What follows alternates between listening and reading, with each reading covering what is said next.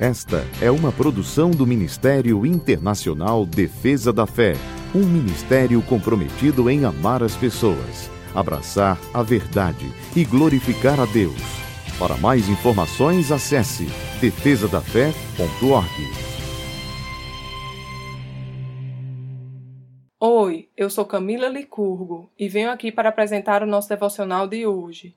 A palavra de Deus nos diz em Salmo 129, verso 4: O Senhor é justo, ele libertou-me das algemas dos ímpios.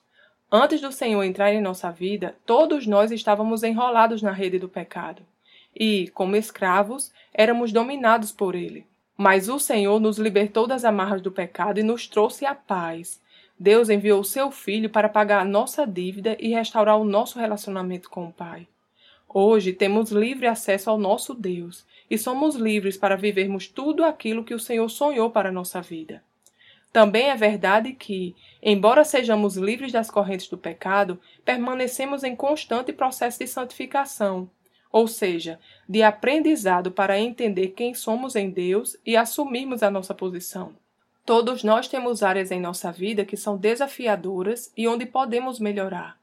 E esta é uma das razões pela qual nós recebemos o Espírito Santo de Deus, para nos ajudar em tudo e nos aperfeiçoar em toda boa obra.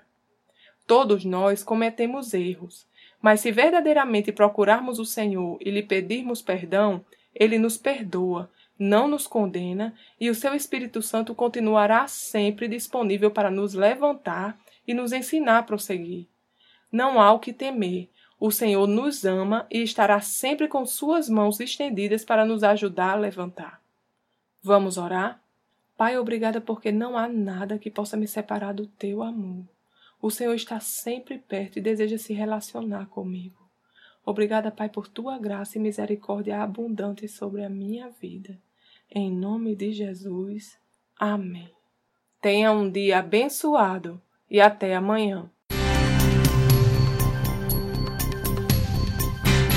Essa foi uma produção do Ministério Internacional Defesa da Fé, um ministério comprometido em amar as pessoas, abraçar a verdade e glorificar a Deus. Para saber mais sobre o que fazemos, acesse defesadafé.org.